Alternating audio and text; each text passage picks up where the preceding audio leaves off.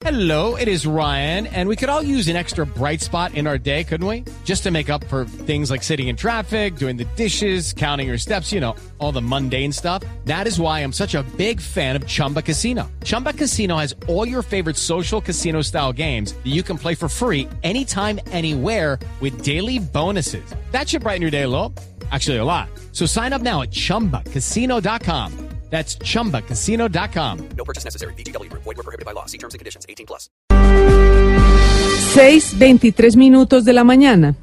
Solo han pasado 112 días de la posesión de Iván Duque como presidente y para hoy le tienen preparada una marcha de protesta que promete ser de las más multitudinarias de la historia reciente. Las centrales sindicales, uno de sus principales promotores, la han denominado la gran toma de las capitales pero en la práctica es una especie de cumbre de indignados porque se han juntado todos los que de una u otra manera dicen estar molestos con algo. Han diseñado de manera estratégica la, la marcha para copar el mayor territorio posible, al menos en Bogotá, salen de más de siete sitios diferentes de la ciudad y terminan en tres grandes concentraciones en lugares estratégicos. Una en el centro, de la, en el centro, en la Plaza de Bolívar, otra en el Parque Timisa de Kennedy y otra más en el Parque San Andrés de Engativá. Y los temas son diversos.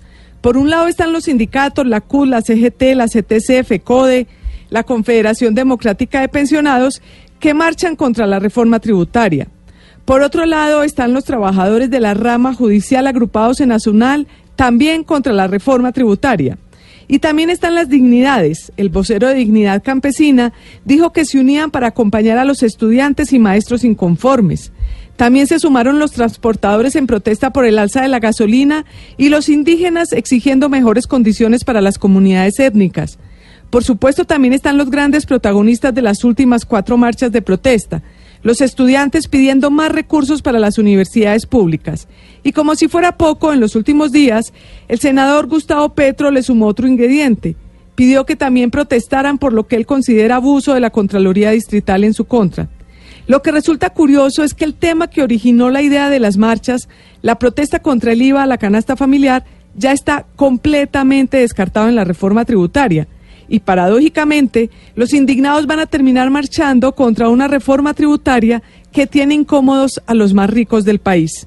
La llamada movilización social, que por supuesto es legítima, más que dejar al descubierto problemas de un gobierno que apenas arranca, se ha convertido en una manera de medirle el aceite al gobernante de turno y para algunos en una manera de tramitar su derrota en las urnas.